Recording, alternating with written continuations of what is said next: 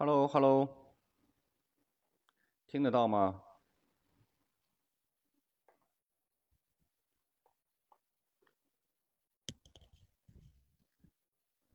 ？Hello，大家好，今天呢，咱们来说一下，嗯，WICT 的这个，呃，复习题。嗯，为什么回音呢？稍等一下，我把回音关了。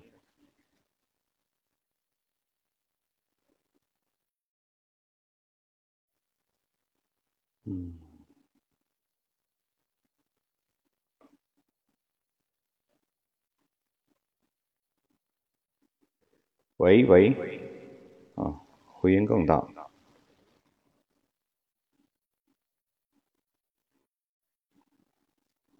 啊，这样应该可以了，是吧？那么今天呢，咱们主要来说一下 WSET 三级的这个。考点儿，如果要是大家有问题的话，可以随时的提问。呃，如果要是没有什么问题的话，然后呢，就看我就跟大家呢，呃，继续这样叙述着，然后把重要的考点呢可以叙述进来，然后以便于大家可以回听啊、回放什么一系列的啊。首先呢，ICT 三级分为两个部分的考试，一个部分是盲品，盲品一般都是一个干红一个。白，然后这个盲品的考试呢，呃，根据你们老师，就是你们的现场讲师给你们平时的一个训练，然后注意一下老师喜好的这个重点，因为 WSET 三级考试的盲品部分是你们的授课老师去给你们评分的，那个是不记到，呃，就是他的这套题呢，他是不记到。英国的 WSET 总部的只有理论部分，它是寄到英国的 WSET 总部去审核的。呃，盲品这块呢，呃，你们老师喜欢使用什么样的词，然后你就是注意一下啊。就比方说，我的老师当时，呃，喜欢形容三类香气，给三类香气所有的三类香气都会加上一个蘑菇味儿，所以呢。我们在遇到考我们那个盲品的时候呢，考了一个北罗纳河谷的，然后是罗地丘的，然后就写上一个蘑菇味儿肯定是可以得分的。嗯，这是一个细节的问题。然后呢，今天咱们呃，另外一点理论考试呢，在考完盲品以后，它会有一个十分钟的休息，然后这个时间，嗯，就是让你舒缓一下，然后接下来就是理论考试。理论考试呢。分为两个部分，一个部分呢就是呃选择题，选择题一共是五十道，呃每道题呢是一分然后简答题一共是四大道。为什么说四大道呢？因为每一大道简简答题是二十五分，同时这个二十五分呢，它会给你拆成呃三到四个小题，组成一个大的简答题，是这个样子。而且这两部分选择题和简答题这两部分都必须要经过。呃，通过百分之五十五的这个分数，你才可以拿到这个呃 pass，就是过通过的这样子。嗯，那么选择题呢，呃，就是在于咱们平时的一个日积月累了。嗯，现在咱们来着重讲一下简答题，因为这是一个大分值。这个，而且简答题呢是一个非常非常耗时的这么一个部分，所以在选在做这些个题的时候，选择题尽量不要超过。二十五分钟到三十分钟，把更多的时间都留给简答题。简答题其实是考你的一个逻辑思维和逻辑推理，千万不要简简单单的看到它那个问题，你只答一个词或者是一个句子，一定要把它的一个因为所以你多写一点肯定是没有错的，前提是你的逻辑必须要合理，是这样子啊。嗯，咱们先来说一下简答题，简答题主要是。嗯，几个必考的点儿就是起泡酒和加强酒，这是前两个简答题必考的一个考点儿。起泡酒，咱们先来说一下，呃，为什么就是优质的起泡酒，呃，来自于比较凉爽的产区。呃，这是一个比较重要的一个考点为什么酿造起泡酒的基酒酒精度数要低，而且呢酸度要高？基酒呢需要进行的，呃，为什么是这样呢？就是基酒它是需要进行二次发酵的，而且刚刚第一个那个问题呢，为什么来自呃比较凉爽的产区呢？因为要保持高酸度。记住，这个新世界的国家一般比较凉爽的地区才能够酿造这种呃优质的起泡酒。呃，另外一个呢，就是能够阐述正确开启起泡酒的步骤。这个咱们在书上的第十七页就有的。呃，第四道呃知识点呢，就是起泡酒的适饮温度。呃，这个在书本上也都有的。起泡酒的含糖量，这个在。书本上的第一百七十七页有，然后年份酒、年份起泡酒和非和无年份起泡酒，还有一个就是 Prestige Cuvée 特酿香槟是什么意思？另外呢，白中白和黑中白又是什么意思？能够用语言啊阐述传统方法、转移法、罐中发酵法和阿斯蒂法这些个步骤。这也是一个很重要的一个知识点，因为在所有的这些个起泡酒的考题当中，这些个都会遇到的。呃，而且呢，还必须要能够例举传统法以及罐中发酵法的几个不同的产区，这也是非常重要的。另外一个呢，了解 Cava 的品种。卡瓦咱们都知道，卡瓦一共是用三个来，嗯，是来自西班牙的，呃，几个特定的产区酿造的，而且是使用传统方法，呃，它是使用三个葡萄品种来酿造，所以呢，它使用的是传统方法酿造，那么它的风格会是怎么样呢？啊。呃，有个朋友问我书在哪里买？书这个是必须要，呃，通过 WSET 的授权机构，然后报名，他们才会给你书。因为这个教材，呃，WSET 三级的报名费加考试费加上，呃，书本费应该是万把块。因为这个书的话，嗯，WSET 总部那边都是。一个名额配一本书的，这个书是没有富裕的。即使有人想卖二手，但是，嗯，价格也应该是比较贵的。因为这个，你学完 WSET 三的话，这个书象就是代表了一种意义和象征。一般考过 WSET 三的这些个呃品酒师呢，他们也不会轻易的去卖这个书，因为这是一个纪念。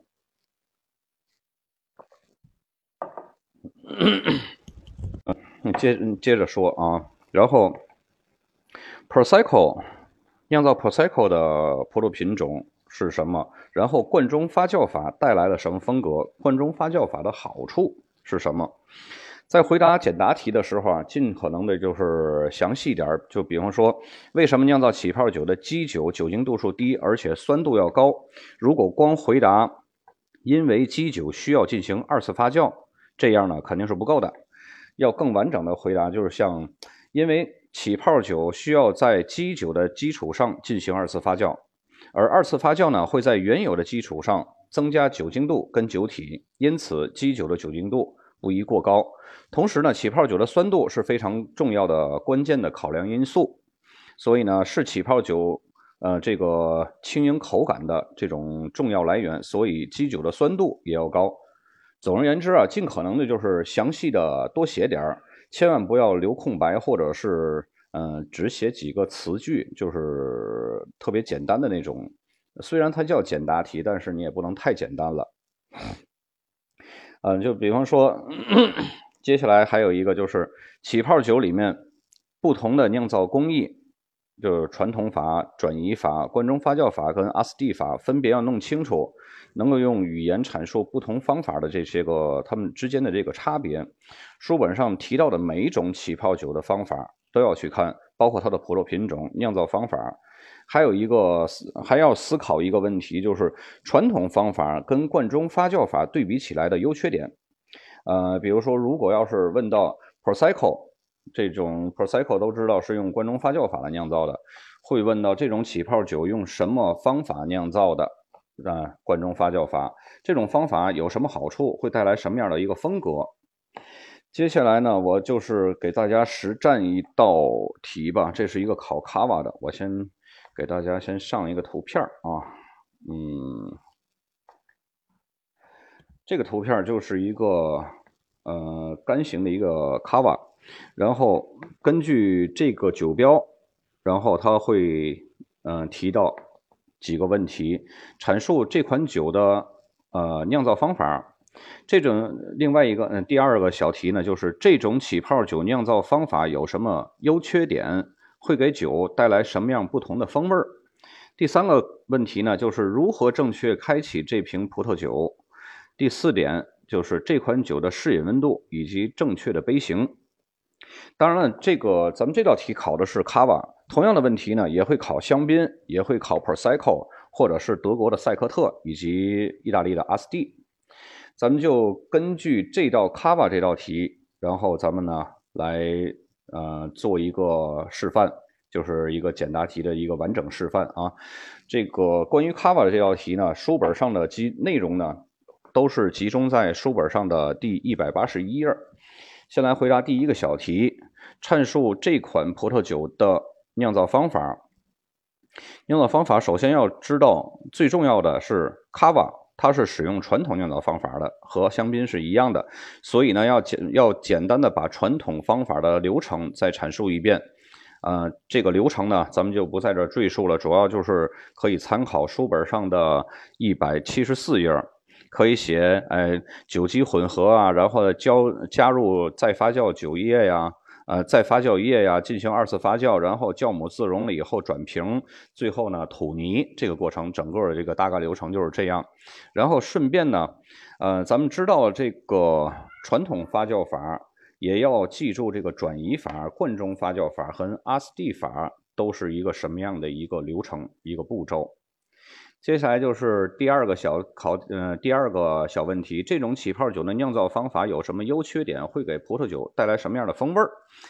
传统方法做的起泡酒呢，由于有长时间的酵母酒泥接触，会有一种浓郁的二类香气，比如说酵母啊、黄油啊这类的香气，会拥有更多的复杂度，酒体呢会更加饱满，而且酒这个起泡呢会更加绵密。缺点呢在于耗时长、成本高。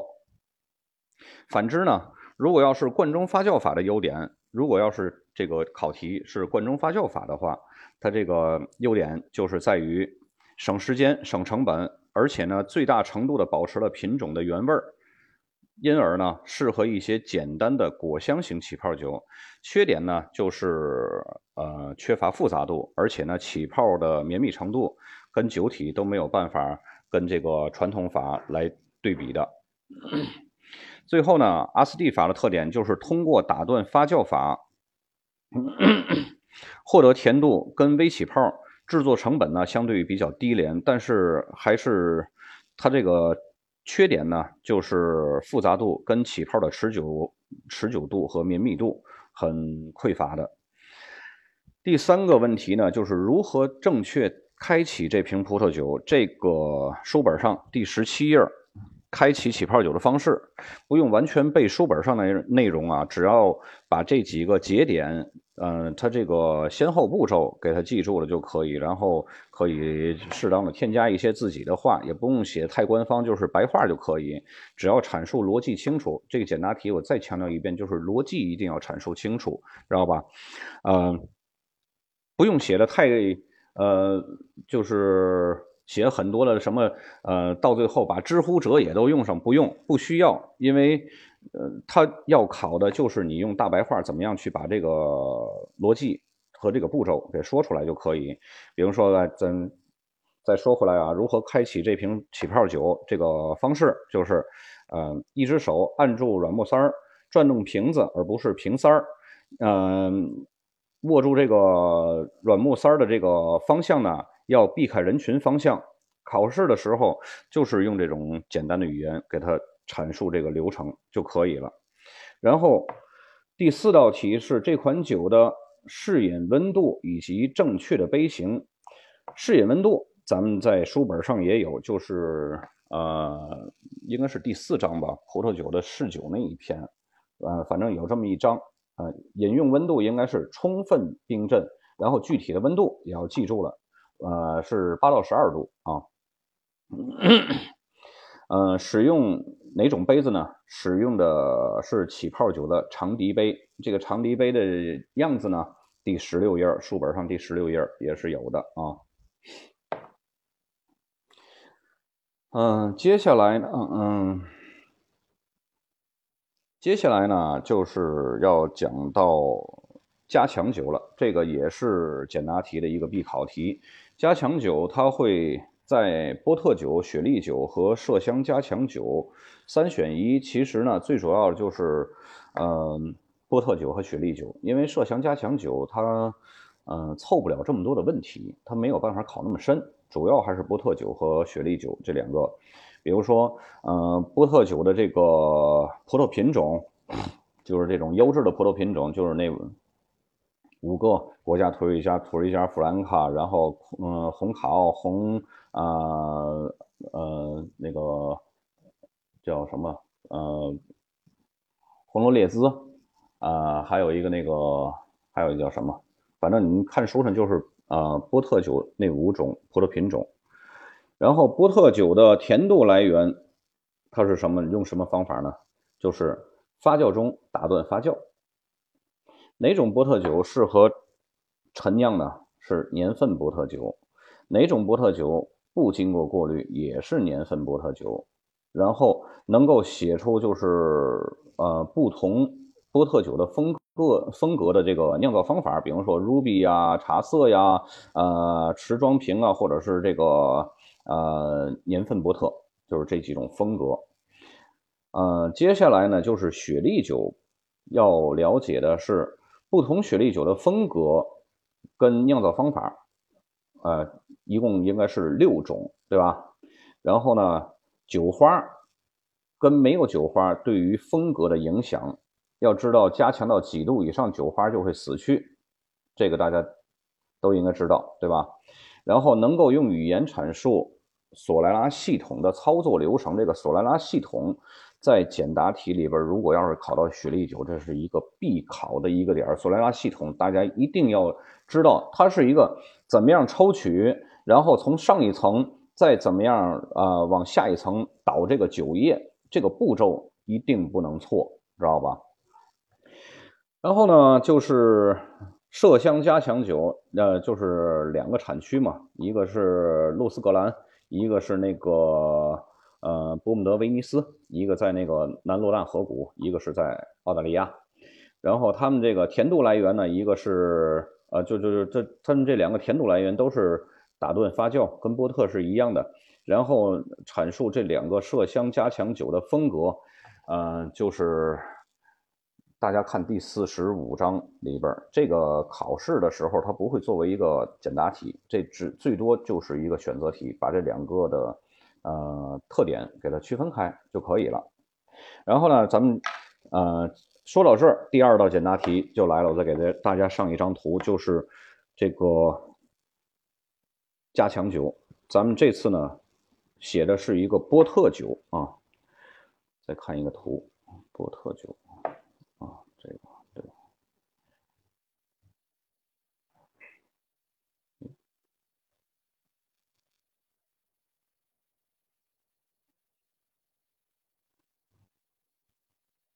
啊，这个波特酒刚刚网速有点不太好啊。然后就这个酒标，问题会是为什么这款酒是甜的？如何做到的？第二个问题就是阐述这款酒的陈酿方式以及它的风格。第三个就是为什么这款酒有许多沉淀？第四个就是这款酒跟碗装瓶年份波特有什么区别？啊，还有一个就是，呃。还有就是，还有什么别的甜酒是用这个呃，就是第一种方法中同样的方法酿造的？举个例子啊，这个第五个呢，就是一个呃举例题，这个倒不太重要，主要是前四个啊。这个呢是一个关于加强酒的一个简答题了。同样的这个问题里边还会有可能还会问到你啊，嗯，这个喝加强酒是用一个什么样的杯子？它的适饮温度是多少？年份波特是这个，就是它的这个沉淀的原因啊，是因为这个酒是不经过过滤的，这个是年份波特的一个最大的特点。而且呢，它在陈年的时候呢，是装进瓶以后，这种瓶内陈年也是波特酒陈年能力最强的。波特跟这个，呃，这个这个年份波特和这个 LBV，这个 LBV 就是这个碗装瓶的这个年份波特，呃，在书本上呢，分别都写的很清楚。LBV 是属于宝石红波特酒，是 Ruby。呃，经过过滤，而且呢，开瓶即饮的这种，呃，别的，嗯嗯，就是用那个别的用打断发酵法做的加强型酒呢，这个这个加强型甜酒呢，还有麝香加强酒，饮用温度呢，跟这个杯型在书本上的第十五页和第十六页都有，严格按照这个书本上这个写，呃，然后呢，是用小开口杯这种，嗯，这种这种酒杯来饮用，呃。这个饮用温度呢，就刚才咱们说那个，在那个书本上有这个室内呢，要到十五到十八度来饮用啊。嗯，还有就是雪莉酒的几种方法，这这这个跟这个波特酒是没有关系的啊。雪莉酒这几种方法就跟刚刚这个波特酒这些个风格，呃，是一样重要的，也要记得住。因为这个波特和雪莉是二选一，可能都会就是二选一都会有一道题会出现在里边。当然也不要光看这个波特酒啊，雪莉酒一定也要看。然后呢，是一些个关于呃静止酒的这些个题目了。因为静止酒它还会有两道题，呃，这两道题呢，它考的这个范围就会比较大了，不会像起泡和这个加强酒。这个范围这么小，嗯，静止酒，咱们先来说一下这个第一个大的部分啊。比方说，德国的气候特点是什么？当地的气候如何影响当地葡萄酒的风格？这个问题是在课本里边的第一百零八页就会出现。呃。德国是属于凉爽型的大陆性气候，昼夜温差大，生长期呢很长，保证了葡萄的成熟度，同时很好的保持了酸度跟香气物质。很多时候呢，为了达到更高的成熟度呢，德国会经常采用这种晚采收的这种方式，甚至呢还会有这个贵腐跟冰冻的葡萄。综上所述呢，德国葡萄酒的风格可以保持很高的酸度、香气。同时呢，会有不同的甜度，这个是一个呃德国的一个葡萄酒的一个总体风格。然后呢，呃，请列举四个在德国提高葡萄成熟度的方法。这个他让你写四个列举葡萄成熟度的方法，就是呃，第一，选择向南的坡度，最大程度的接受阳光，提高温度。第二，葡萄树。头状整枝，用树桩支撑，因为尤其像这个，就就就是他们那个坡度很高啊，有点像那个，呃，北罗纳河谷的那种感觉了，就是呃，用树桩必须要给它有一个支撑，将长枝呢捆绑在顶部，尽可能尽可能多的获取阳光和通风。第三就是选择。靠近河边的葡萄园，靠近水边呢，它这个温度是比较稳定的，水面呢会有这个折射阳光，也会给这个葡萄呢提升温度。第四就是延长延长采收期，延长采收期呢就可以使它这个葡萄的糖分积累的会更多。嗯，接下来一个问题就是德国的冰酒在酿造中如何保证果味的纯净性？举三个例子。这个就是在书本上第五十九页有这个。其实这个问题呢，重点就在于保持果味纯净性，就跟我们讲到这种芳香型的葡萄品种怎么保持品种的特征是一个道理的。呃，他让你举举几个例子嘛？啊，他让你举三个例子，举三个例子啊，始终要保证嗯足量的二氧化硫。二氧化硫是干嘛的？是抗氧化的，对吧？始终要保持保持这个足够量的二氧化硫，否则呢，这个氧化了就不新鲜了。第二个方法就是不锈钢桶发酵。第三个呢，就是避免苹果酸乳酸发酵。苹果酸乳酸这个简写大家一定要记清楚是 MLF 啊，避免苹果酸乳酸发酵，要不然呢，这个乳酸一发酵完以后，这个就会影响果味的纯度。呃，他让你举三个例子，其实还有一个例子就是不经过橡木桶，这个也是保持呃葡萄的纯净度的这么一个重要的一个因素啊。呃，接下来这个德国这块儿这一个题，呃，完事儿以后，接下来就是巴洛洛，巴洛洛是用哪个？葡萄品种酿造的，请描述巴洛洛这种葡萄酒的风味儿。这个首先啊，咱们一就是就是这个呃，接下来是近年来巴洛洛葡萄酒的酿造风格有哪些变化？这些变化对葡萄酒的风格有何影响？第三个呢，就是请论述大批量低价位的白葡萄酒，呃，比如说廉价的灰皮诺跟霞多丽在酿造方法上的选择，咱们来逐一。回答解答这几个问题啊，巴洛洛用哪个葡萄品种酿造？请描述巴洛洛这种葡萄酒的风格。这个答案呢，就是内比奥罗。这个酒王巴洛洛用的是内比奥罗。参考书本上的这个第一百二十四页的一个描述啊，就是它这个风格，它这个巴洛洛的风格是什么样子？一定要参考书本上的这个，因为你自己就是。编的话，这个当然你参考完他这个书本上的风格，可以在你认知的基础上写的再全一点，就好像你自己在写这个你一个品酒笔记一样。你对这个巴洛洛，除了他书本上的一些个风格，这个是很重要的，然后再添加上自己的认知。然后近年来巴洛洛葡萄酒酿造风格有哪些个变化？这些个变化对于葡萄酒的风格有什么影响呢？也是在。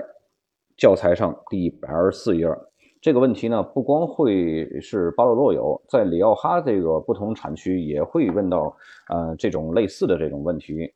换句话说，就是现代派跟传统派的不同。总体来说，现代派一般会追求更成熟的果实、更多的果味儿，然后呢，选择淡化橡木桶的痕迹，要么呢就是减少在橡木桶里边的这个陈年时间，嗯，或者是用更多的这个。法国桶或者是欧洲桶取代美国橡木桶。呃，接下来一个问题就是，请论述大批量低价位的白葡萄酒，如廉价的灰皮诺跟呃霞多丽，在酿造方法上的选择。这个在书本上的第五十六页啊，白葡萄酒的酿造那个章节里边就有。呃，然后呢，也把这个呃第六十六页这个大炼嗯酿造。呃，大批量廉价红葡萄酒的方法也一块看一下，因为这俩呢会有一定的连带性，知道吧？呃，总体来说啊，一般的大批量廉价的白葡萄酒都是在一些比较温暖的肥沃的土地上，天气好啊，就是好好生长嘛，好种嘛。例如那个新世界很多廉价产区，包括呃呃就。在那个旧世界里边，有意大利的东北部的那个弗留里那块的那个灰皮诺，这种葡萄呢，几乎就是除了果味什么都没有了。然后，呃，酿造方法呢，实质就是为了突出果味根本不需要塑造它的复杂性。嗯，新世界呢也会有这种大批量廉价的呃红葡萄酒，就比方说呃澳大利亚，呃。就是澳大利亚的那个，就是这这这这这那个是叫莫雷河谷是吧？我给忘了那个那个那个地方，反正就是那一大块这个地方一大家一定要记得住，而且呢，呃，怎么样去酿造大批量的这个廉价的红葡萄酒，大家也一定要记得住啊。接下来一道题呢，就是南罗兰河有哪些个天气灾害？在葡萄园哪些个就是会有哪些个应对措施和举措？呃，这个参考书本上第一百零三页，就是什么呢？密斯特拉风。顺便也复习一下这个，呃，就是北罗纳河谷在面对这个密斯特拉风又是怎么样去应对的？啊，当然也就是特别留意他们在那个呃当地的哥海纳以及希拉的种植方面的这种特别举措，就是绑在树上啊这种。然后在南南罗纳河谷呢，呃，哥海纳呃是一个种植的非常靠近地面的这么一个方式。因为地面土壤的温度是非常高的，为了提升歌海纳的这种成熟度，因为歌海纳这个品种呢，它是需要更多的热量才能成熟的。第二个问题呢，就是阐述海洋是如何影响。呃，等一下，这个这个这个复习题我总结的怎么有点乱呢？哦，这不是一个大的简答题，接下来这不是一个大的简答题啊。接下来就是就是就是几个小的问题，在后面才是一个比较大的一个简答题呢。因为我这个教材就是经常给人发嘛，然后嗯，现场讲的时候很少用这个复习提纲，都是用另外一套的啊。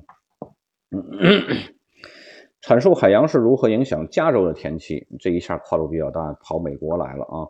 这个在书本的第一百四十三页。理解凉爽的海风呢，以及雾气对当地的气候的重要影响，正是这些，呃，正是这些呢，造就了加州，尤其是纳帕谷这个顶尖的优质产区。了解到加州各产区的风格，很大程度上是受到这个海洋影响的多少而决定的。寻找一下哪些产区影响更多，影响更少，从而导致它们风格上的不同。嗯。接下来就是大的简答题了啊！刚才那一块儿就是一个小插曲吧。大的简答题：北罗纳河谷以酒体饱满的希拉红酒而著称。那么四个问题就是，请写出一个用希拉酿造的优质红酒的，嗯，北罗纳河谷的这么一个 AOC 的名称。第二个问题就是，希拉为什么可以酿造具有良好陈年潜力的红酒？请给出三个理由。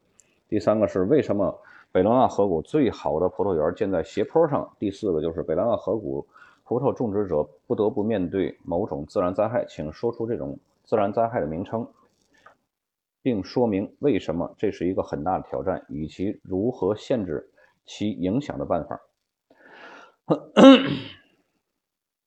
嗯。先来一个一个说啊，请给出一个用希拉酿造优质红酒的北罗纳河谷 AOC 的名称。你可以写罗地丘，或者是写艾米塔日。第二一个，为什么可以呃希拉为什么可以酿造出具有良好陈年潜力的红酒？请给出三个理由。首先就是希拉的颜色深，单宁高。浓郁度饱满，就是这种浓郁程度啊，就是浓郁饱满程度非常高，酒精度呢也是相对来说比较高的，使得其使得其具有陈年潜力。陈年以后呢，会有复杂的三类香气，比方说肉味、皮革味，这个整体品质就可以得到提升。就是不光你说呃给出了这三个理由，而且陈年以后它会有什么样的一个提升？为什么要陈年？这个一定要给它答全了。接下来这个第三个小题呢，就是为什么北罗纳河谷最好的葡萄园要建在这个斜坡上？嗯，由于北罗纳河谷所处的这个纬度和地理位置啊，还有来自密斯特拉北风的这种凉爽作用，希拉能处在能够成熟的最北地带了，已经是。将葡萄园站在斜坡上呢，可以获得更多的额外光照，使葡萄呢能够达到足够的糖分的成熟度。斜坡葡萄园还可以抵挡当地就是这种呃强劲的密斯特拉风，防止葡萄树被摧毁。这几个因素都要写齐了。接下来第四个小题就是北罗纳河谷的种植者。葡萄种植者不得面不面对的某种自然灾害，刚才咱们也说过了，就是密斯特拉风。由于北罗纳河谷的纬度，这里的气候呢已经是十分凉爽。北密斯特拉风呢，它是由北向南的，会增加这里的凉爽的作用，然然后呢，风力呢也会破坏葡萄园，所以当地会采用的应对措施就是将葡萄树用单一的木桩支撑，以及把葡萄园设置在朝南的山坡上，因为朝南的山坡上呢，它就那个山坡它就会阻隔这个密斯特拉北风的这个风力。然后朝南这头呢，它又可以接触更多的阳，嗯，就是这个光照。用木桩支撑呢，可以稳固每棵葡萄树，然后，呃，让这个葡萄呢可以更好的去，呃，提高它的这个成熟度，防止这个呃自然灾害的一个影响，然后还可以提高它这个呃通风度。接下来。第二个大问题就是，西拉也在澳洲广泛种植，通常会叫做西拉子。然后呢，也有四个小问题，给出澳洲一个气候炎热并用西拉酿造的优质葡萄酒的产区名称。第二呢，在炎热气候条件下用西拉子酿酒呢，通常会呃味道非常醇厚，酒精度呢会很高，酒体会很饱满，单宁含量也是非常高的。列出酒庄可以采用的采收方法和酿造方法，以便在炎热的气候条件下呢，酿出风格更加含蓄的酒。嗯，说并且说明呢，选择每种选择对葡萄酒风格所产生的影响。第三个小问题呢，就是在澳大利亚，西拉子通常会和哪个葡萄品种进行混酿？然后为什么？第四个小问题就是说出东南澳的两个大批量。葡萄酒产区的名称，并说明这两个产区适合为什么适合大批量种植的这个大批量生产葡萄酒。啊，第一个问题就是给出一个澳洲气候炎热、气候炎热，并且用西拉酿造优质葡萄酒的产区的名称，肯定是巴罗萨谷，这个是当之无愧的。然后第二个呢，在炎热气候条件下用西拉子酿造，呃，酿造的这个酒呢，通常是味道醇厚、酒精度高，然后酒体饱满、单宁含量高的，并列举出的这个酒庄可以选择采收方法和酿造方法，以便在炎热的气候条件下酿出风格更加含蓄的酒，并说明每种选择对葡萄酒风格所产生的影响。这个呢，在书本上，呃，第六十九页。第六十九页这个右边讲到这个希腊酿造的这个部分，就会提到如何做出更内敛风格的希腊。这个大家去书本上去看一下，就不在这儿赘述了啊。然后把这个它这个精髓给它记住了就可以了。嗯，接下来一个小题呢，就是呃，在澳大利亚，希拉子通常和哪个葡萄品种去混酿？为什么？呃，它通常是和赤霞珠混酿，因为赤霞珠它是具有啊什么特点呢？就是单宁高、高酸，然后骨架，但是赤霞珠呢，它是缺乏一个酒体的。然后希拉子呢，在这儿跟它混酿是起到波尔多的那种梅洛的那种混酿的起到的作用，是给酒增加酒体的，是这样子啊。然后，最后那一道小题就是说出东南澳的两个大批量的葡萄酒产区的名称，并且说明为什么这两个产区适合大批量生产。啊，就是刚刚我没有记起来，就是大批量的那个红葡萄酒产地，哎，澳大利亚这两个地儿啊，一个叫河地，一个叫莫雷河岸，这两个产区啊，因为气候炎热，土地肥沃，有灌溉的需求，所以呢。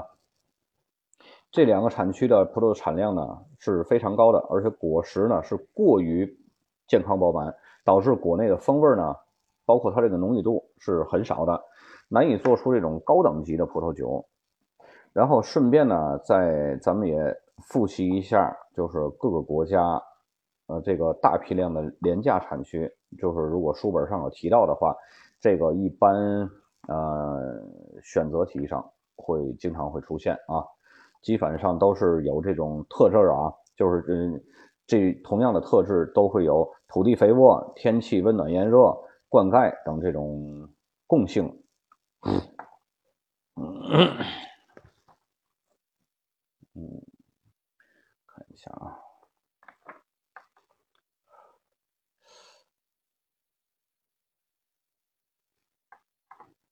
嗯啊接下来接下来说一个这个题就是这个是一个关于呃关于这个也是一个几个小题组合成的一个题啊，就是福尔山脉如何影响阿尔萨斯葡萄酒的风格。第二，呃，逐利贵腐葡萄酒就是 SGN 有什么样的法律规定？第三，半二氧化碳浸渍法如何影响一款葡萄酒的风格？第四，博若莱葡萄酒的不同等级是什么？它们在风格上有什么差异？咱们在这儿呢，就说一下这个答题指南，就是一个答题的一个方向啊。说到这个福尔山脉可以挡住。风雨，所以呢，塑造塑造出了这种干燥而且阳光充足的条件，葡萄的成熟度呢也会很高。这里就是葡萄成熟度很高，也意味着葡萄里边的含糖量会很高，而且昼夜温差比较大，所以呢，风格上会保持高酸度跟这种香气物质很浓郁。呃，整体风格呢会更加饱满。会香气呢也会更加浓郁，而且酸度呢，呃也会相对来说保持的会比较高。呃，福尔山脉跟美国华盛顿的科斯科泽山脉呢，还有这个新西兰的南阿尔卑斯山脉是一样的，嗯，都是可以遮挡住风雨的，就是形成一个呃雨影区嘛，使得潮湿的西风呢在停，就是始终就是停留在山脉的西面。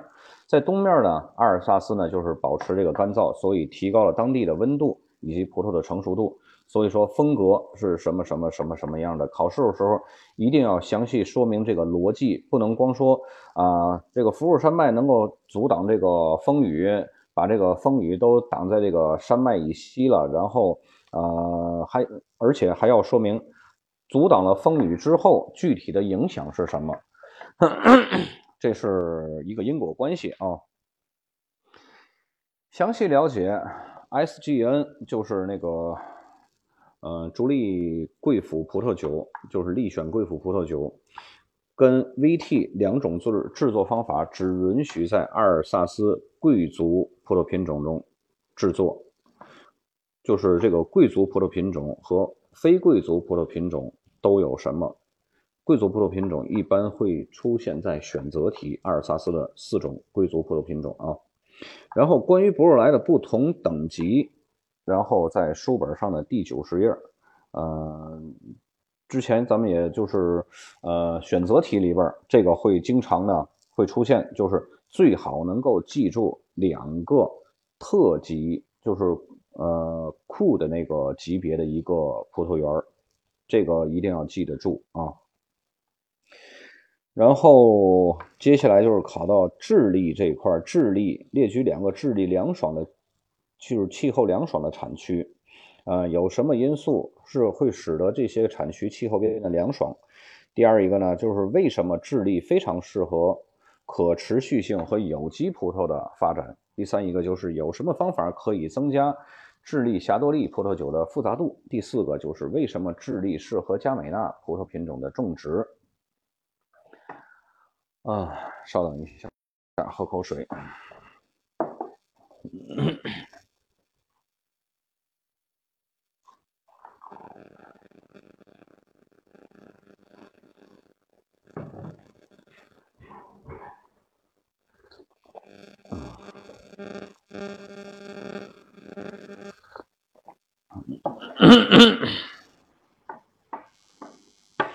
关于这道题的这个。解题的这个指南呢，这个答题指南就是，呃，关于新世界产区啊，例如澳大利亚、智利、阿根廷，一定要了解它那它哪一些个产区是凉爽的，哪一些个产区啊是热的。凉爽产区呢，通常生产的这个葡萄酒呢品质会更高，因为酸度跟平衡度保持的是非常好的。干燥的环境呢，特别适合种植那些个有机葡萄，因为它干燥啊，这些个。就不会有太多的病虫害这种影响，而且，呃，这个人工干预的这种依赖也没有那么强。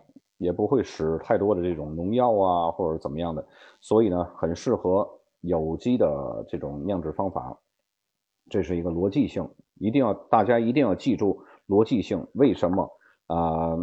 凉爽产区适合酿造高品质的葡萄酒，然后干燥的产区特别适合这种有机葡萄酒的酿造。然后增加霞多丽复加复杂度的这个有什么方法可以增加霞多丽的呃呃智利霞多丽的这个复杂度呢？就是橡木桶发酵、橡木桶陈年、苹果酸乳酸发酵、搅桶。这个好像不光是智利的这个霞多丽有需要这种方法来增加复杂度，好像全世界的霞多丽都是需要这种方法来嗯增加复杂度。其实霞多丽。增加复杂度有一个点是最重要的，就是苹果酸乳酸发酵。只要霞多丽经过了苹果酸乳酸发酵，它必定它就要需要经过这个嗯酒泥接触和搅桶。第四个问题就是为什么智利适合加美纳这种葡萄品种的种植？加美纳它是一个智利特色葡萄品种，非常适合智利的这种温暖的地中海气候。在这种天气下，成熟的这种成熟度是非常非常好的，啊，大家一定要注意一个点，这个点也可能会考在这个选择题里边啊。智利的气候它不是太平洋的这种海洋气候，它是地中海气候啊。世界上啊为数不多的这两个，一个是真正的地中海的沿岸，像法国呀、意大利那边，然后再有一个就是。智利它是地中海气候，千万不要搞混了啊！在这种天气下，它的成熟度会很好，所以呢，它这个加美纳的风格是什么样？什么样？什么样？什么样？大家在书本上一定要记住了，因为这个加美纳在智利也会有一个重点的一个阐述。对于这些新世界国家啊稍微小众的葡萄啊，不光是这个加美纳，包括啊阿根廷的马尔贝克。啊，就是这些个新世界国家稍微小众一些的这种葡萄品种吧，就需要特别特别的去注意，可能就是很重要的一个考点啊。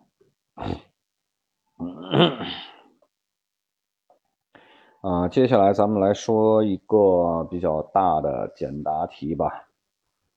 哦，还有几个简答题？一个、两个、三个、四个啊，还有四个简答题。今天时间好像，嗯，已经过去了一一大半了啊，咱们就继续说啊。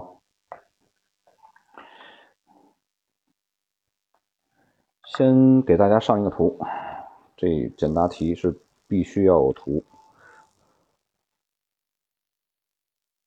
嗯，大家看到了这个题，嗯。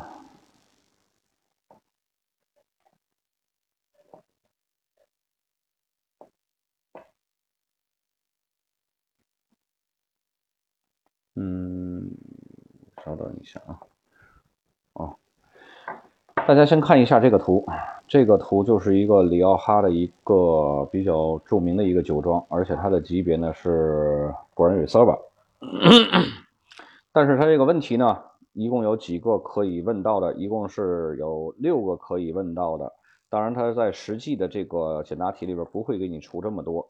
但是这他可能会给你出这六个问题里边的其中三个或者四个。第一个小问题：里奥哈酿造一款无需经过熟化的红酒的法定产区的名称是什么？就是里奥哈新酒。这个新酒大家一定要记住，就是 G O V E N，Roven。第二个，描述这种风格的里奥哈，并说明酿造中使用的发酵方法。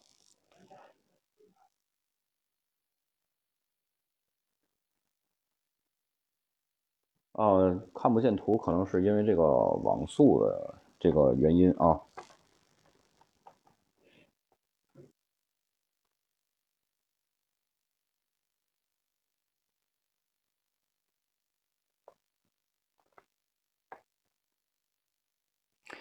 呃，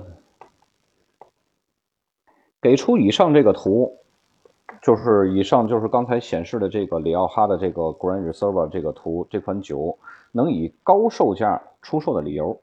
这种题是经常会考的，来来去去的就是呃贵的原因也不外乎以下几个。就这款酒来说啊，这个这个酒庄是当地的一个非常有名的酒庄，市场反响极高，供需不平衡，所以它的价格会抬高。就这个供需不平衡，呃，很简很很很简单的就是，你像如果要是买一瓶波尔多右岸的一个限量的一个，比方说像什么那个呃波图斯啊，或者是李鹏啊，为什么？它这么贵，就是因为供需不平衡，所以这个市场溢价会很贵。呃，第二个因素呢，就是里奥哈是个很有名的产区，是一个 DOCA 的一个产区，国际知名度、地价成本都会比较高。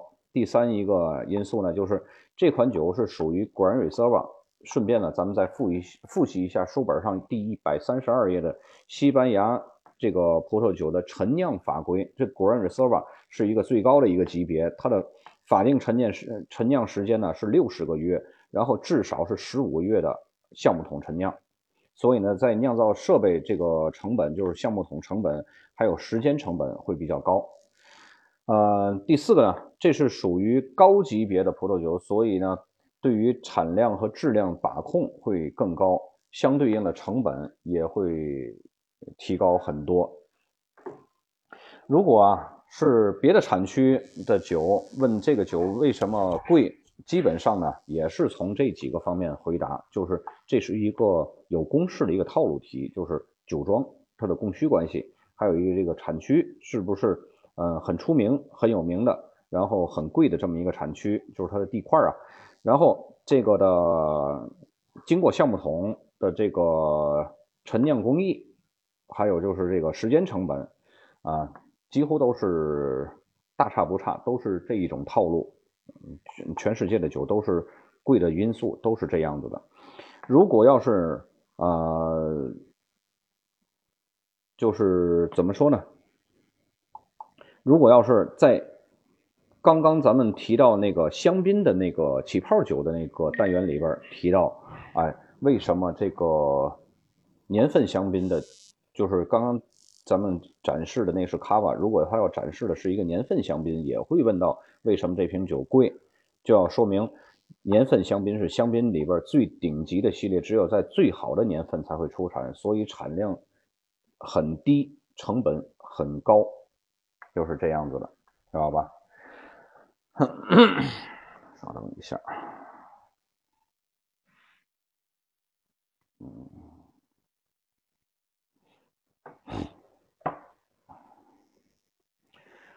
嗯，接下来就是熟化过程中是如何影响这款酒的香气和味道的。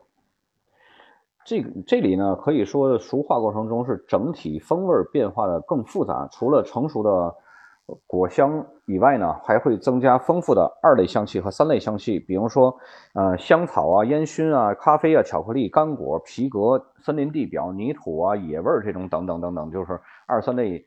香气的这种丰丰富的复杂度，传统上呢是使用美国橡木桶，会更增加更多的这种香草味儿。但是现在呢，更多的是使用欧洲的橡木桶，增加就是则会影响，就是则会更多的去细腻这种香料味儿。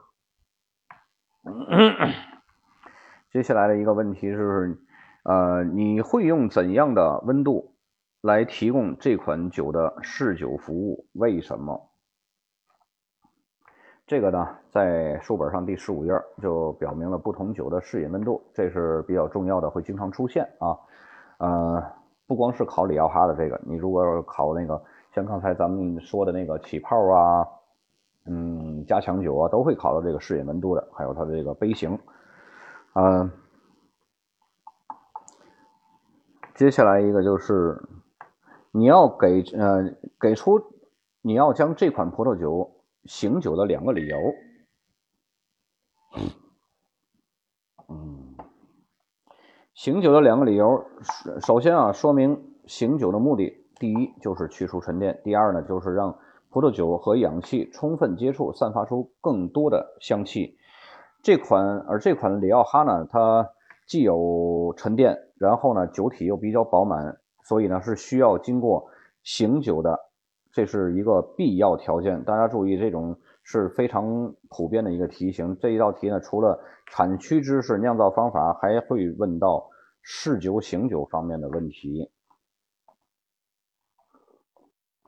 嗯。呃，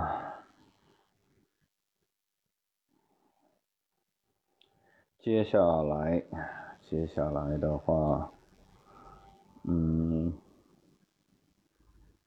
跟里奥哈的这个就差不多了。然后接下来咱们来说一下那个可能会出现的新西兰马尔堡长相思的这么一个简答题啊。解释一个，解释一下马尔堡的气候因素是如何影响长相思的。首先这个啊。首先解释，马尔堡的天气是海洋性气候，它是在新西兰嘛，对吧？受到海风的影响，日照时间长，所以葡萄的成熟度是很出色的。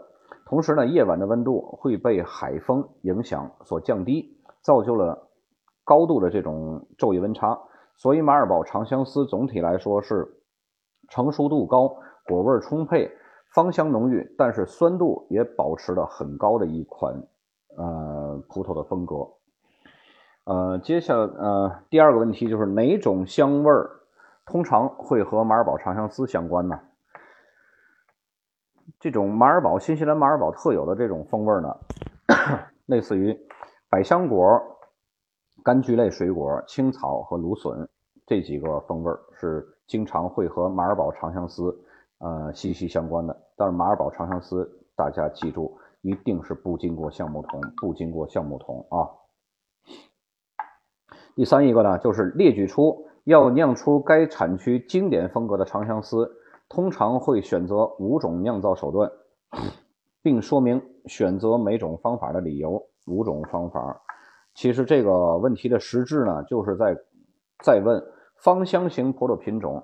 呃，长相思是芳香型葡萄品种里边的代表，可以说除了琼瑶浆，就属长相思，它的芳香型的这种特质最浓了。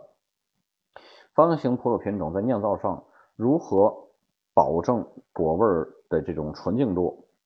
所以呢，类似的题按照这个套路出来就可以了。就是呃呃，芳香型葡萄品种是如何酿造的？这个在啊书本上的第六章白葡萄品种这一章节里边呃应该会有，大家去仔细看一下。然后还要写出理由，还有目的。理由就是什么呢？理由就是保持纯净度。目的是什么？目的也理由就是呃，为了保持纯净度，目的就是呃，保持这种纯净度。然后这个逻辑大家一定要添枝加叶的给它写明白，写的多一点。嗯，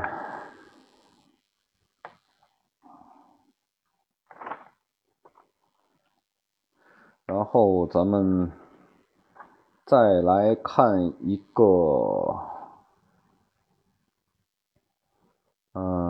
再来看一个类似于刚刚里奥哈的那种问题吧。这是一个香贝丹的啊。说完这香贝丹，然后咱们今儿就到这儿。然后其实还有还有不少题呢，还有不少复习提纲呢。然后有兴趣的话，大家呃加我一下微信啊。然后到最后我会把微信的那个，呃，联系方式跟大家说一下。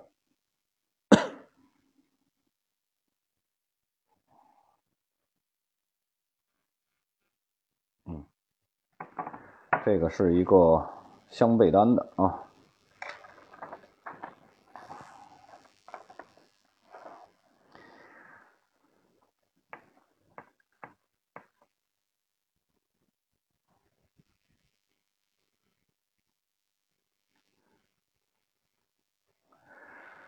首先一个，这个是一个原本生产霞多丽白葡萄品种的生产商，想在生产黑皮诺这种红葡萄酒，如何在不需要重新种植的这种情况下，重新种植葡萄情况下达成该目标？请描述一下过程。啊，这个就是咱们在书本上第二十三页就有一个头接枝法，将现有霞多丽的葡萄树呢剪到只留下主干部分，然后再将黑皮诺的品种的这个嫩芽或者是扦插这个扦插苗，然后嫁接到这个主干上就可以。这个是呃，在这个当中会有一个这么一个考点啊，然后嗯。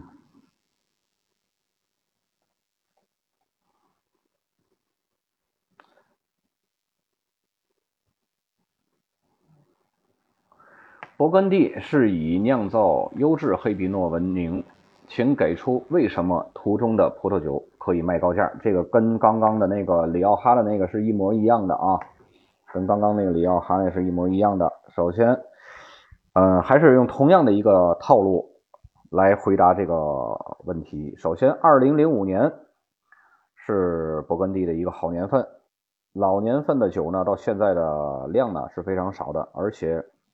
这是一个出名的酒庄，市场供需不平衡。它呢是来自勃艮第最著名的这个村庄里边一个单一的特级园首先地价成本就非常高，而且是勃艮第里边品质最好的葡萄园之一，所以呢成熟度最高，饱满浓郁，产量少。因为勃艮第的天气呢是不稳定的，而且这种钢库的这个特级园的产量并不高。要保证的，它保证了这个酒的这个葡萄的这个质量，酿造上面呢，它的成本也是非常高的。首先，名庄用的更好的设备，包括更多的新橡木桶，都是这种嫁接成本的这种因素。只要掌握跟那个里奥哈的那个为什么贵是一样的，知道吧？然后还会考到延伸的这种。大量的降雨以及春季的霜冻是科尔多的呃面临的两大气候挑战。科尔多知道是哪儿吧？就是金秋啊。这两种挑战可以为葡萄藤带来怎样的影响？给出三个，就是给出三种在该地区减少霜冻的办法。这个也是会经常考到的。第一，就是他们会有什么影响呢？首先，这个降雨。会导致花序没有办法授粉，造成这个落花或者是僵化，没法做果，然后还会滋生真菌病。然后霜冻呢，会导致新生长出来的枝条会冻死，造成大面积减产。那么怎么办呢？第一个就是添加这个加热器，产生的热量会使空气流动，以避免冷空气凝结。然后第二个方法呢是使用洒水器。将水呢洒在葡萄树上，水结冰，水结成冰时呢，会将一些个热量释放给植物组织。第三个是风机，吸入上方的这个温暖的空气，来保持地面温度的这个在结冰的冰点以上。再有就是斜坡，把葡萄园选择在斜坡上面，在斜坡上面呢，方便空气流动，减少冷空气凝结的机会，减少霜冻。嗯，今天预计的就是一个小时，然后呢，现在已经一个刚好一个小时啊，然后剩下还有一些个复习提纲，呃，我把呃我的微信号，然后嗯发给大家，大家保存一下，嗯，有需要的，哎，这个是怎么样子？嗯，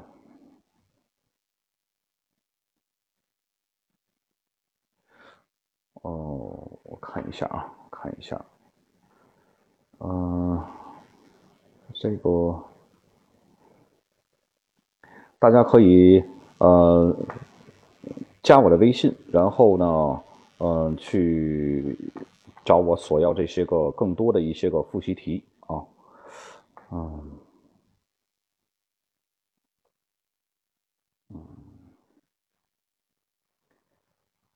我的微信呢？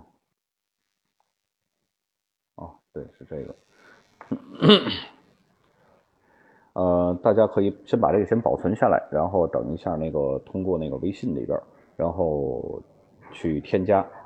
呃，还有更多的一些个复习题，包括选择题，呃，包括各个产区、各个国家的这些个选择题的这个呃提纲都有。然后估计这些个题吧，嗯，今天只是先跟大家粗浅的先去说一下这些个，嗯，简答题的一个逻辑。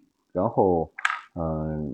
选择题我是没有办法帮到各位的，因为选择题的话，那个就完全凭您各位的这个平时的这个日积月累的零零散散的一个关于产区的、关于酿造的、关于葡萄园的这么一个知识一个积累。但是呢，大家都会有一本那个练习册，就是那个活页的那个那个教材，那个上面会阐述很多关于。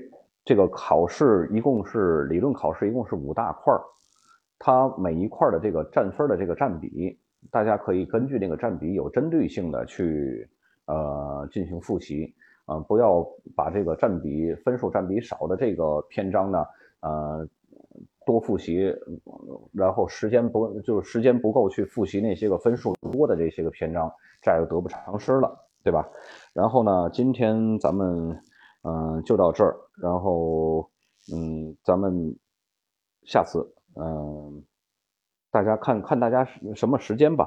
下次当然也要看我的时间，就是看下次咱们什么时候再进行直播。嗯，大家把这个二维码保存一下，然后我就结束直播了，好吧？